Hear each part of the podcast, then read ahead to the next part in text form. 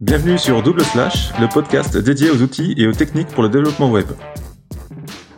Bonjour à tous, bienvenue sur ce nouvel épisode de Double Slash, épisode euh, mensuel sur les news. Donc comme promis, euh, on avait dit qu'on allait faire un épisode tous les mois sur les news, et ben voilà le deuxième. Voilà, donc on est news du mois d'octobre 2022.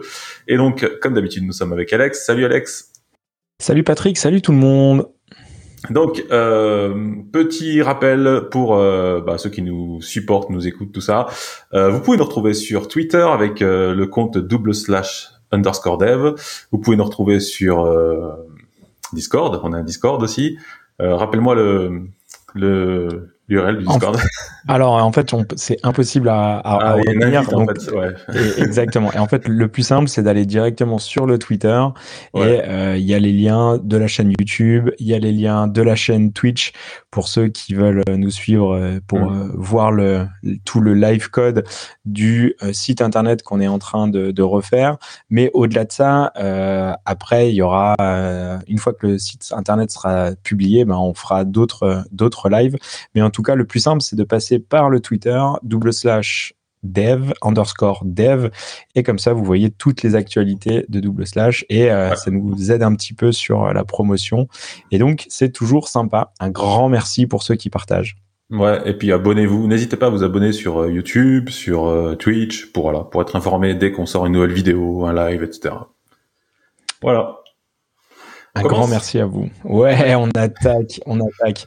10 ans de, de TypeScript? Ouais, on commence par un anniversaire, euh, bah, l'anniversaire de TypeScript, et ça fait 10 ans que TypeScript euh, a été euh, lancé, créé, je sais pas comment on peut dire ça, mais voilà, 10 ans déjà. Et comme je te disais juste avant, bah il y a des gens qui s'y mettent à peine, donc c'est. Ouais, ouais, mais mais en même temps, euh, moi le premier, euh, tu vois, je pense que bah c'est comme dans toute langue, dans, dans, dans tout langage, il faut une, une, une, maturité et tout. Après, euh, bah, c'est marqué euh, direct aussi dans, dans la définition. Qui est derrière TypeScript bah, C'est Microsoft.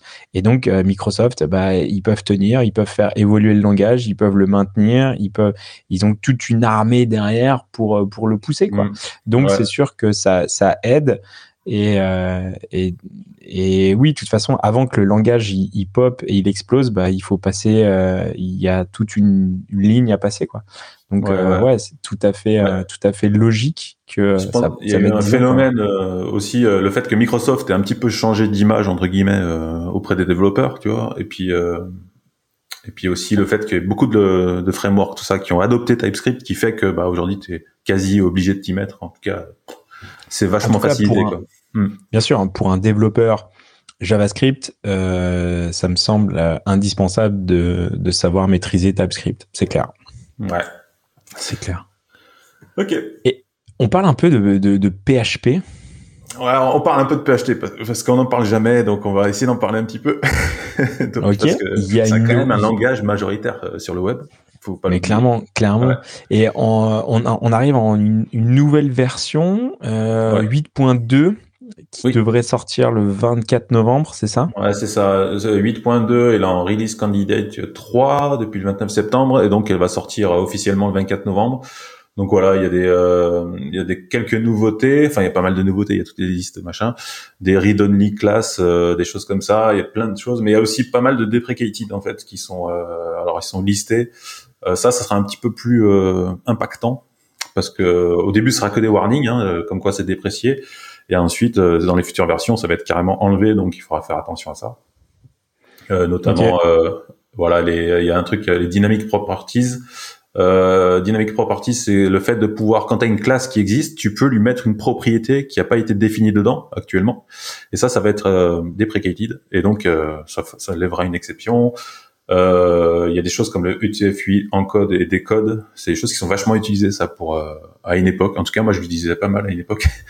Et donc ça, ça va. Donc en fait, on pourra plus faire des, des trucs un peu en mode yalla, vas-y, je. Bah en fait, ouais. Un truc. Ça sera, ça sera, ça sera beaucoup plus impactant quand tu vas passer. Euh, autant la version de passer de version 7.4 à la 8, ça a été dans l'ensemble. Et là, plus ça va avancer et plus ça va péter des trucs sur les sites. Donc il faudra faire attention de maintenir le code. Donc en euh, fait, il supprime un petit peu de rétrocompatibilité, quoi. Ouais, bah, de toute façon, le langage a vachement évolué. Euh, on est très loin du langage euh, PHP initial. 4. Ouais, initial, PHP 5 pardon.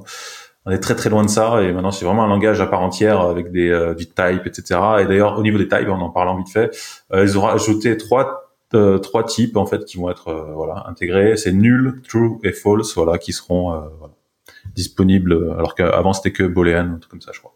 Donc, euh, ok, donc ça en évolue. Fait, D'accord. Le, donc le, le, langage évolue pour, euh, voilà, pour plus, de, euh, plus de typage. La grosse convention, c'est quand même, enfin sur sur la dernière version 8, c'était quand même un, un, gros typage hyper fort. C'est ça Ouais, typage qui ah, bah, le typage il existe depuis la version 7 mais euh, il a encore évolué parce qu'il n'y avait pas les union type euh, dans la version 7 qui est arrivé dans la version 8. Enfin, je vais essayer de pas dire des conneries parce que je suis pas, je suis pas un super expert de PHP, mais bon, je je je, je l'utilise souvent. Mais voilà. Euh, voilà, dans l'ensemble, voilà. Puis la version 8, ça a été vachement aussi euh, amélioration de vitesse, comme la version 4, la version 7, qui avait été vachement améliorée au niveau de la vitesse. 8 encore plus. Voilà, le langage évolue et c'est cool. Super langage. Et euh, là, je vois, il y a une, l'interpolation des, des hmm. strings euh, où il y avait le même, euh, le même, la même syntaxe que en JavaScript dit moderne. ça, ça va être déprécié. Ouais, ça c'est déprécié aussi. en fait, il y aura plus le dollar. Euh, je sais jamais ce nom de truc, les moustaches là. Braque, ouais. Braque. accolade. accolade. je, je, me souviens jamais comment c'est écrit. Euh, donc ça, ça dégage aussi. Ce sera que les accolades, euh, puisqu'en fait en PHP, quand tu as un simple quote, en fait, euh, bah, c'est pas traité la, la, chaîne de caractères, et quand tu as un double quote, en fait, il va quand même voir s'il n'y a pas des variables à l'intérieur. En fait, c'est, elle est évaluée. Sur l'interpolation. Ok. Ouais. Donc euh, voilà, il y a des trucs qui dégagent aussi à ce niveau-là. Enfin, il y a beaucoup de deprecated sur la version 8.2, j'ai l'impression. Ils font le grand ménage en fait, si on résume un peu. Un peu, ouais, ouais. Donc il faudra vraiment faire attention à ça. Si jamais euh, on a un, un, code un peu euh, pas ancien, mais qui a quelques un ou deux ans, trois ans, il faudra faire attention qu'il n'y ait pas des warnings de, de partout. Quoi. Ok. Et euh, on reste toujours en PHP à la limite. Il y a un site, un, on va dire un générateur de site statique qui est, qui est, alors il est nouveau, il est sorti, c'est, c'est quoi exactement? Bah, C'est nouveau, il me semble. Je suis le jour là, il y a pas longtemps. Stenop en fait.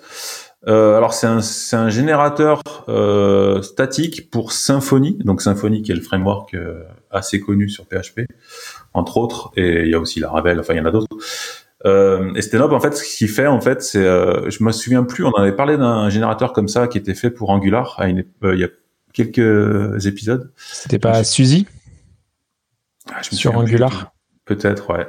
Et en fait, c'est un peu le même principe, c'est qu'en fait, tu le mets sur ton application PHP euh, Symfony, et en fait, lui, il va te générer des pages statiques. En fait, il va tout simplement euh, rendre toutes les pages et euh, générer un, fichier, un dossier statique avec toutes tes pages dedans, en fait. Ok. Voilà. Donc, ok. En, fait, c'est une sorte de surcouche qui vient par-dessus ton application pour la rendre statique. Donc t'as pas besoin de t'adapter à un système de générateur statique, tout ça.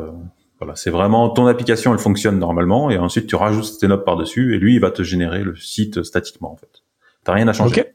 Voilà. Donc c'est pas mal pour les gens qui ont envie de faire. Parfait. Après, euh, sans faire du, gros teasing, euh, on va on va avoir un, quelqu'un qui a créé un, générateur de site statique euh, dans ouais. Slash. Je pense à Arnaud qui, qui va qui va venir et qui va nous parler de, de Cécile, donc qui est euh, mm. le framework de générateur de sites statiques en PHP. Et c'est lui qui l'a écrit. Et donc, je pense qu'il sera plus à même de nous en parler.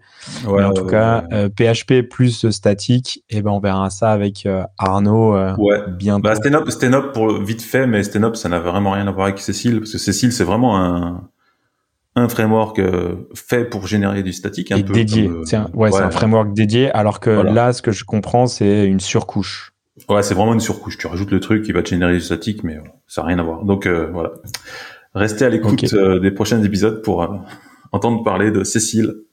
Voilà. Parfait. On parle un peu de, de, de CSS en mode hyper extrême, super rapide avec Lightning CSS. Lightning CSS, c'est quoi ça exactement?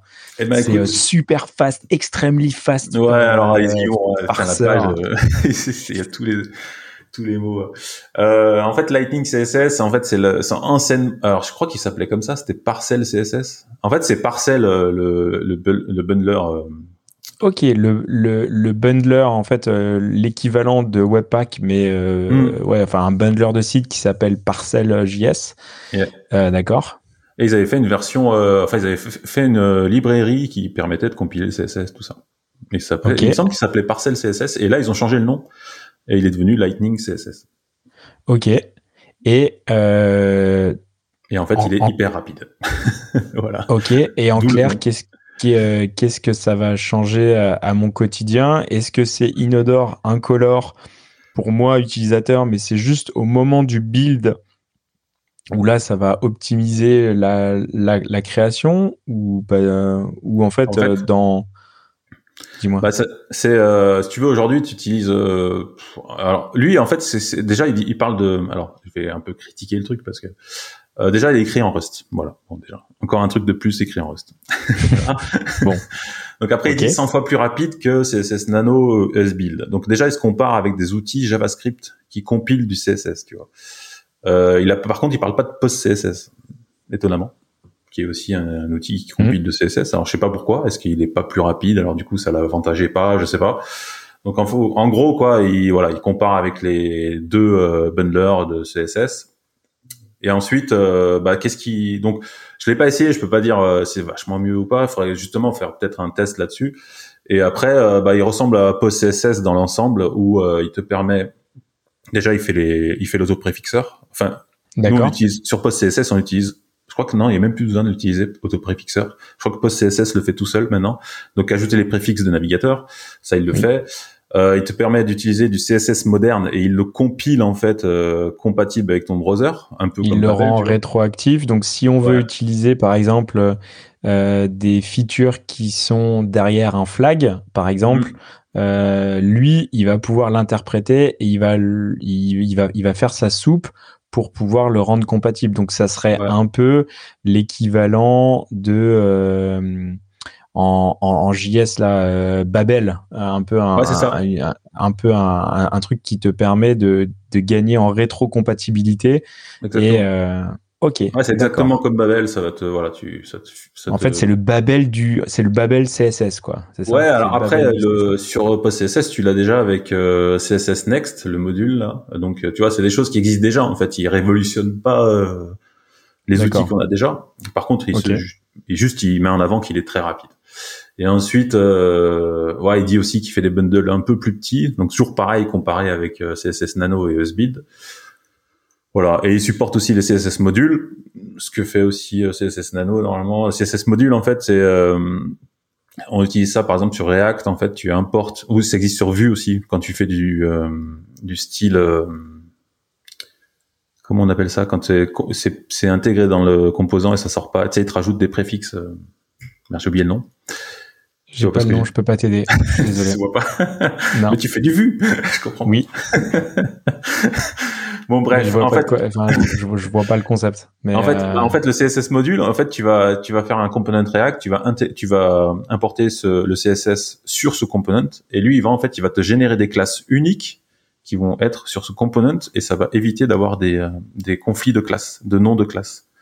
Ah, ok. En fait, tu viens scoper ton CSS à l'intérieur, à l'intérieur de, ton, de ton composant, c'est ça Sur Vue, c'est intégré parce que tu fais style scope et puis euh, scoper et puis voilà, ça le fait tout seul. Donc, Donc là, ça, permet de faire ça avec du CSS euh, natif. Il génère des classes euh, uniques avec des des hash, tout ça. Ouais, dans l'ensemble, en fait, il est pas mal. Après, faut tester. En tout cas. Okay. C'est, en tout cas, il manque pas de superlatifs sur la page. ça, c'est clair. Ouais, après, je pense que ça doit être poussé un peu en market à l'américaine, best ever, euh, world faster, machin. Mais je pense que ça va être compliqué à utiliser. Euh, je pense que tu remplaces juste ton post CSS, ça doit marcher. Quoi. Ok, bah, à tester. Ouais, il faudra faire un live pour tester là-dessus. Et euh, on, on, reste sur du, du, CSS à la limite et euh, on parle de token CSS. C'est quoi ce token CSS Alors token CSS euh, c'est vraiment un truc qui est encore en version euh, alpha, bêta, enfin je sais pas. C'est early, early, stage. Après ils, le disent, ils le disent clairement. c'est work in progress. Il y a encore des bugs, il y a des features qui manquent et il faudra il faudra s'attendre à des breaking change. Donc euh, on est tout. Donc là, on est peut-être sur un truc qui est euh, ah, qui est, vraiment hyper hyper avance, enfin qui est pas encore arrivé à maturité. Ouais, il vient de naître. Ok. Et néanmoins, à quoi ça, en quoi ça va nous aider? Alors j'ai vu ça, euh, je sais plus il y a quelques temps, j'avais mis en, en, lien et en fait, je pense, je voulais en parler parce qu'en fait c'est euh, c'est un concept en fait sur euh, le design token, ils appellent ça, et en fait c'est des, euh, en fait tu vas, du, tu fais du CSS avec des, avec un, un, fichier JSON qui est défini, hein, et du coup on a des, ça, ça utilise des variables, ça va te générer des variables en fait que tu vas utiliser dans ton CSS en fait qui sont remplacés par des mots-clés. Donc là, on voit, ceux qui regardent la vidéo, on voit un petit peu un exemple. Donc en fait, ce que je comprends, c'est que tu vas définir dans un fichier JSON l'intégralité de tes variables hmm. et après, dans ton CSS, tu vas pouvoir appeler ces variables, ce qui te permet d'avoir une certaine homogénéité euh, sur, sur ces variables et de centralisation de toutes tes données. quoi. C'est un peu ça. Ouais, c'est euh, c'est hyper obscur. J'ai pas tout compris. Honnêtement, il y a un exemple, tu vois, il te il te fait voir en fait. Si tu vas dans l'exemple euh, qui est un petit peu plus bas, il y a un bouton euh, Open Demo là, et tu verras, il y a un exemple avec le fichier JSON où ça définit en fait toutes les toutes les tailles, machin, les couleurs et tout ça. Et après, il les réutilise. Voilà, t'as le fameux fichier. Et, et après, il faudrait parce que là, ça arrive directement en frontal un petit peu avec euh, des, librairies qu'on utilise déjà, type euh, type euh, Tywin. en fait, mm. il y a déjà cette cette on va dire cette grille, ce design system en fait où il y a bah, plein de variables où on vient définir les gradients de couleurs, les tailles et tout ça. Mm. Sauf que là, peut-être, on a plus de, granular... de, de, de granulométrie, euh, moi, ce que je vois, c'est que déjà les, les noms sont quasiment identiques que Tywin. Mm. Euh, donc c'est fortement, fortement inspiré. Est-ce que c'est pas juste pour faire euh, de l'anti-Tywin? Non, je crois pas. Non, non, parce que d'ailleurs sur la page, il parle qu'il s'inspire en fait du concept de Tywin, tout ça. C'est euh, c'est une autre façon d'écrire du CSS. Alors faut faut le suivre. Je pense que c'est pour ça que je voulais en parler parce que je pense que c'est un truc qu'il faut suivre, voir comment ça évolue. Parce que déjà Tailwind a beaucoup changé euh, notre façon de penser le CSS. Donc ça c'est encore une, autre nouveauté. Il y a aussi euh, là qui avait sorti une librairie aussi qui permet de faire avec des dans le même style aussi. Win, euh, oui oui, bah Win, je crois que c'est Win CSS. Ouais, quelque chose comme ça. Qui pareil, qui va générer automatiquement des, trucs en fonction de ce que tu écris. Voilà, c'est tous des nouveaux concepts qu'il faut suivre en fait parce que bah, j'ai envie de bah, dire, après le gros le gros concept c'est c'est euh, c'est euh, à la volée quoi. C'est-à-dire que c'est on va compiler du CSS à la volée au moment du build euh, via tous les outils euh, dits modernes, vite, ou euh, bah, Lightning ou euh, Token ou tous ces outils-là en fait vont permettre de compiler du, du, du CSS à la volée. Donc dans, dans, dans, notre code, on va écrire euh, beaucoup plus rapidement et, et ça va tout compiler à, la volée. Mm. Ok. Moi, c'est c'est peut-être encore un peu early stage, mais mais ça peut être intéressant de, de de suivre euh, le sujet quoi. Ouais, et puis en plus c'est des outils qui utilisent beaucoup euh, tout ce qui est natif dans le CSS en fait. Il y a de moins en moins, tu vois, ça, de plus en plus on est sur des choses natives en fait. Il y a moins de Après euh, le langage CSS aussi a vachement évolué ah sur sur sur sur les sur les dernières années là, il y a beaucoup d'intégration où on, avant on était obligé d'utiliser des, des outils ou des librairies en JS pour créer des choses et maintenant il y a de plus en plus de choses qui se font nativement. Donc je pense en termes de performance, en termes d'utilisation, bah, c'est vachement mieux. Par contre, mm. le contre-coup de ça, bah, c'est que ça devient un langage à part entière et euh, avec des spécialités euh, ah véridiques quoi. En fait, tu peux pas dire du, du CSS, ouais, je fais ça à la. Enfin, si tu veux faire du CSS moderne, tu es obligé de passer euh, un peu euh, par la, par la case apprentissage, surtout sur le CSS moderne, quoi, vraiment. Ah oui, oui, ça a beaucoup évolué. De toute façon, ça devient assez complexe, ne serait-ce que de faire du grid ou des choses comme ça. Ça devient assez complexe. Donc, euh, ouais, c'est devenu un langage à part entière, même ceux qui estiment que c'est pas un langage le CSS, mais ça devient, enfin, moi j'estime que c'est un vrai langage aujourd'hui et que c'est devenu complexe, ouais, de faire du front, rien que de faire du CSS, quoi, carrément. Quoi. Ouais, ouais, sur l'intégration en, en CSS moderne, c'est un job à part entière et il y a une complexité euh, réelle. Même si de toute façon, il y aura toujours la guéguerre entre les mecs qui diront non mais ça c'est pas un vrai langage, ça c'est bidon, ça c'est, c'est, euh, ça c'est, on pourra pas lutter contre ça. Euh, yes, Gatsby qui passe en version 5. Ouais. Eh ben, Gatsby, Gatsby évolue très vite. Euh, donc ils ont déjà sorti la V5 Alpha, donc on est déjà en version 5. Euh, euh, pour rappel, le site actuel de, de Double Slash est en Gatsby 2.4 si je me semble, et il a que deux ans. et là en fait Gatsby sort en version 5. Donc voilà, au bout de deux ans ils sont déjà à la version 5. Et bah, la grosse nouveauté c'est euh, partial hydratation. Donc comme ah. tous, j'ai envie de dire. Allez, on y revient.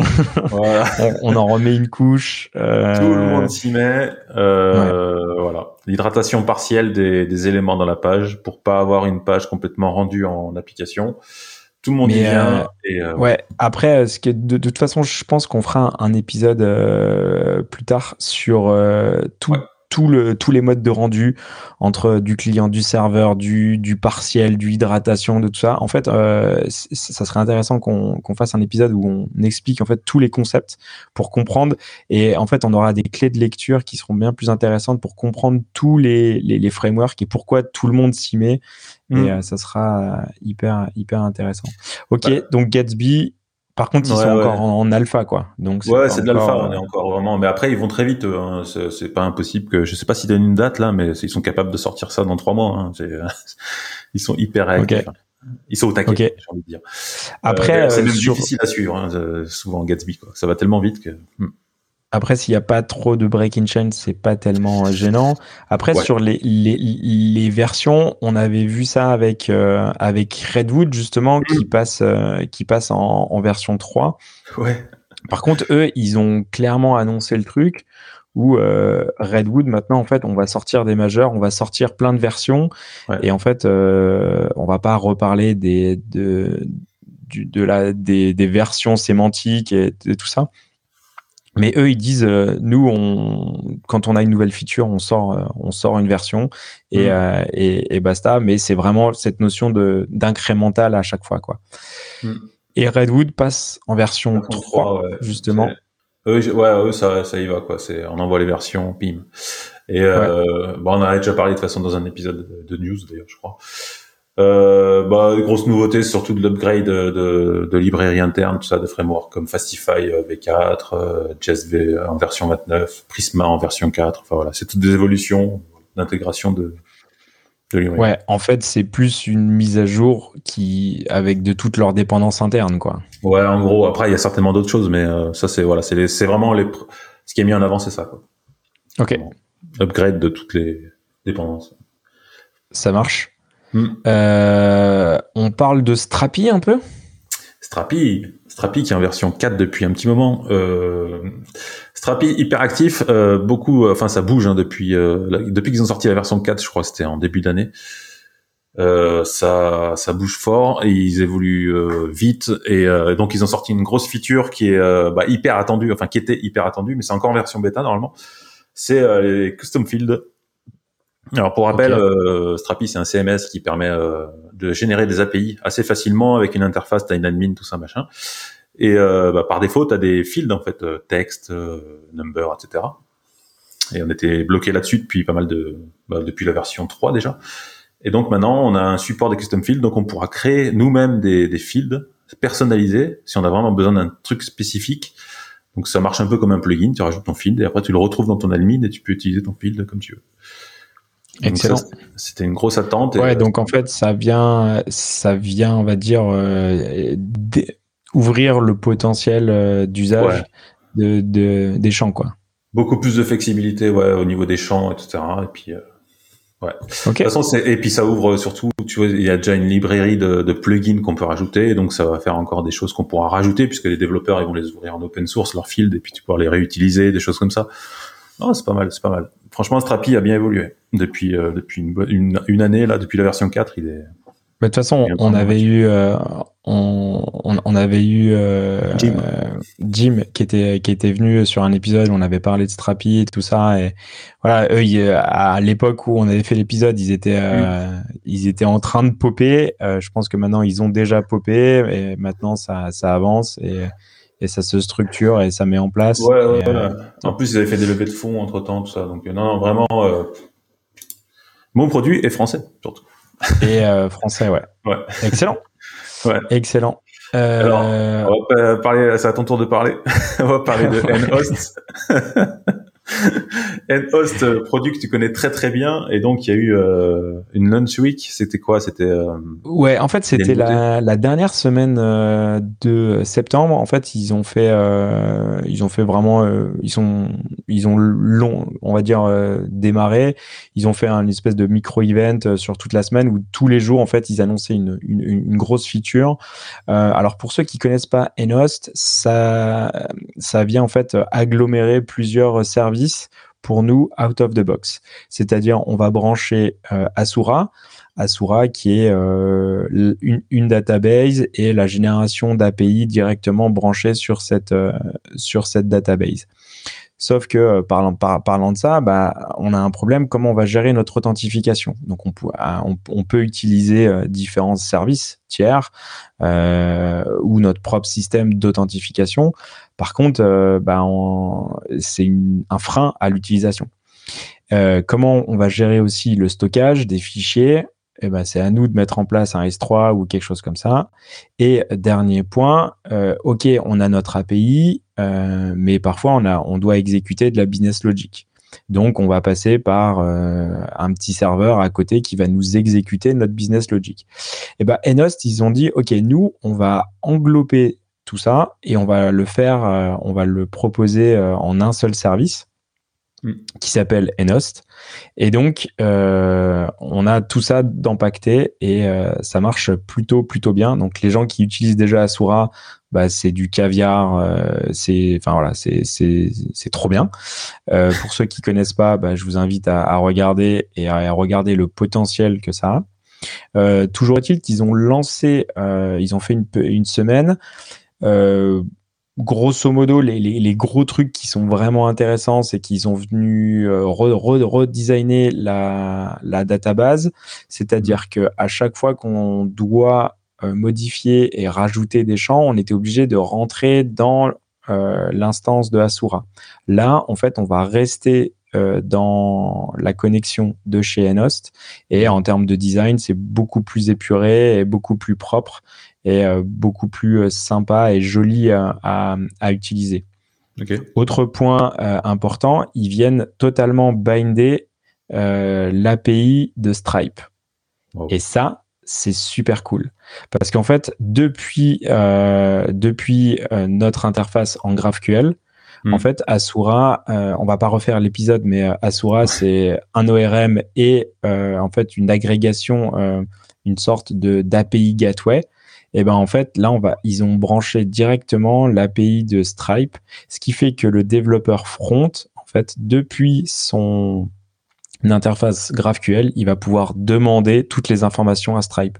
Par exemple, bah, tu me donnes, euh, tu veux, tu me donnes euh, une session pour faire un checkout, tu me, tu me fais un paiement, je regarde l'historique, mm. et en fait c'est totalement transparent. Donc euh, tout le système d'API gateway, gateway prend tout son sens et euh, ils ont branché directement l'API Stripe. Donc mm. ça, c'est ça c'est plutôt euh, sympa. Mm. Un autre système qu'on voit de plus en plus fleurir sur le web, c'est le Web Auth N. Alors, ok, mm. qu'est-ce que c'est ça C'est c'est tout simple, c'est tout simplement euh, en fait euh, un niveau de de précision et de sécurité un petit peu un cran au-dessus. Par exemple, quand on quand on, va se connecter à un serveur euh, en, SSH, souvent on va avoir une clé SSH. Donc soit on la met sur notre ordinateur, euh, soit on la met sur une petite clé USB euh, et euh, les, les, les, clés FIDO ou les choses comme ça. Et on fait on fait vraiment un gain un, gain en avant. Et bah ils ont implémenté en fait un système pour s'authentifier avec cette clé avec cette clé euh, unique. Et aussi, euh, amateurs de, de produits Apple, bonjour. Euh, on va pouvoir s'identifier avec Face ID et euh, le, Touch ID ou des choses comme ça. C'est bon. Directement dans notre application web, ils ont codé en fait, ils, ils nous donnent à, à l'utilisation directement le, le, le, SDK pour aller remplir tous les critères qui, qui vont bien. Donc, euh, ouais, c'est plutôt pas mal. Euh, je pense euh, sur euh, des applications euh, en PWA, par exemple, bah, mm. on va pas aller voir l'épisode de PWA qu'on a fait avec 47. Avec David, exactement, euh, de chez Microsoft, qui nous expliquait tous les avantages de passer sur une PWA. Là, avec ce type d'authentification, on vient euh, faire vraiment un, un, un, bon en avant en termes de sécurité et en termes d'expérience utilisateur, quoi. Ouais, Donc, euh, donc ça, c'est plutôt euh, pas mal. Et dernier point, en fait, il nous donne accès à des logs directement où euh, avant on était obligé de passer par euh, Asura et de rentrer dans Asura pour aller voir les logs. Là mmh. maintenant on a un accès euh, direct euh, depuis depuis l'interface de, de, de Nhost, donc bah, c'est vachement plus plus, plus sympa quoi. Et après, on peut euh, monitorer, on peut rediriger. Enfin voilà, on peut euh, appeler aussi euh, toutes toutes les infos. Il y a une API pour ça. Donc ouais, c'est un bon produit. il ça fait. Alors ça reste une boîte qui est relativement récente. Par mm. contre, pour moi, en fait, qui, qui veut vraiment se substituer totalement à, à Firebase, qui suis fan de GraphQL, qui suis fan de Asura, euh, pour moi, c'est le produit euh, juste euh, top, top, top, topissime. Okay. Donc, euh, je ferme la, je ferme la parenthèse. en gros, ils ont, euh, ouais, du coup, t'as moins besoin de te connecter à Asura et tu, oui. tu restes sur euh, Enost, quoi. Sur, sur, sur Enost, ouais. Avec tous les avantages. Mais il y aura ouais. une vidéo un petit peu plus poussée qui sortira sur la chaîne YouTube de Enost. Ok. Très bien, très bien. Et d'ailleurs, euh, tiens, au passage, tu parlais de WebAuthn. Bah, Redwood aussi, euh, il supporte ça aussi maintenant. On en a pas parlé, mais, euh, donc ça fait partie. Donc oui, c'est un support qui, bah, qui a l'air de bien prendre. Donc peut-être qu'il faut s'y intéresser de près. Exactement, exactement. Ouais, nickel. On parle de Kinsta. Ouais. Alors Kinsta, euh, Kinsta, c'est un hébergeur. Alors ceux qui connaissent pas, c'est un hébergeur qui est spécialisé sur WordPress. Euh, donc voilà, ils, ils, sont très forts en marketing, hein, en blog, etc. Ils, ils écrivent beaucoup d'articles. Enfin, ils sont très bons. Et ben là, ils se, je sais pas pourquoi, mais ils sortent euh, un nouveau service euh, qui permettra d'héberger des applications et des databases euh, à la même façon que euh, Vercel, Netlify, etc. Donc, tu vas déployer Alors, ton, plutôt ton application. des applications front ou aussi des applications back Ce que tu veux ce que tu veux. Il supporte tous les dans plein de langages, tu vois. C'est marqué la Node.js, euh, si tu remontes un poil, euh, Node.js, PHP, euh, Django, Rise, euh, Java, Scala, Go. Ok, alors pour le coup, ils viennent euh, plus en concurrence avec euh, des, des produits type Railway, euh, Scalingo, des choses comme ça. Voilà, exactement. Ouais, c'est, on est vraiment, mais c'est de l'auto déploiement sur via, bah, tu branches ton GitHub et il te déploie ça. Tu rajoutes une base. Okay. Enfin, voilà, j'ai commencé à tester. Donc, c'est ouais. un pass quoi. C'est vraiment un plateforme as a service où euh, je vais pouvoir euh, donner mon application et lui il va faire le build et il va monter automatiquement pour moi. Ok. Ouais. Donc c'est assez étonnant. Je sais pas pourquoi euh, il se dirige là-dessus parce que c'est bah, il y a déjà du boulot sur euh, l'hébergement WordPress. Alors est-ce qu'il y a aussi une grosse demande sur l'hébergement d'applications en pass? Certainement. En tout cas, bah, il y a une version bêta qui est, qui est testable en fait. Il suffit de s'inscrire et on peut tester la version. J'avais commencé. Je vais peut-être finir. Peut-être je ferai une vidéo dessus. Mais euh, dans l'ensemble, ça a l'air, euh, enfin l'interface est cool et puis enfin assez simple et ça déploie facilement. Ok. Bon, ils ont pas parlé de prix encore. Hein. Ouais. Di diversification. Okay. Ouais, ouais, ouais, voilà. On verra les prix au moment voulu. En tout cas, tiens, en parlant, petite ouais. petite aparté sur euh, Asura, euh, Asura, qu'est-ce que je raconte? Kinsta. Sur euh, non, ok. les, les, on va y arriver. Euh, L'hébergement, euh, comment ils s'appellent ceux qui ont dégagé tous les comptes free, Heroku. Heroku. vous avez oui. dû recevoir un email comme quoi votre vos applications allaient être détruites. En tout cas, moi, j'en ai reçu, donc voilà. C'est fait. Ouais, c'est fait. Mais c'est peut-être le moment de, de repenser euh, et de migrer vers d'autres opérateurs. et euh, pourquoi pas euh, tester Kinsta ou héberger chez des Français. Ouais, Scalingo, très bon service. D'ailleurs, Scalingo, tiens, j'ai pas mis dans les news, mais ok. ils sont, ils ont été certifiés ISO, je sais plus quoi. Il faudrait que je retrouve le, le tweet, mais euh, c'est le premier hébergeur euh, français qui est certifié comme ça, ISO, euh, je sais pas quoi. Et euh, ils sont aussi hébergeurs de santé de données, donc euh, voilà, c'est, je dis bravo à Scalingo. Et Parfait. propre. Et ils, ils, ils, ils, ont mis ça sur le sur le blog peut-être, non? Certainement, ils ont tweeté. Ouais, regarde, ah ouais, tiens, le premier, voilà, voilà, ISO 27001. Ok, alors ça c'est les, les, les normes ISO. Je pense que ça c'est.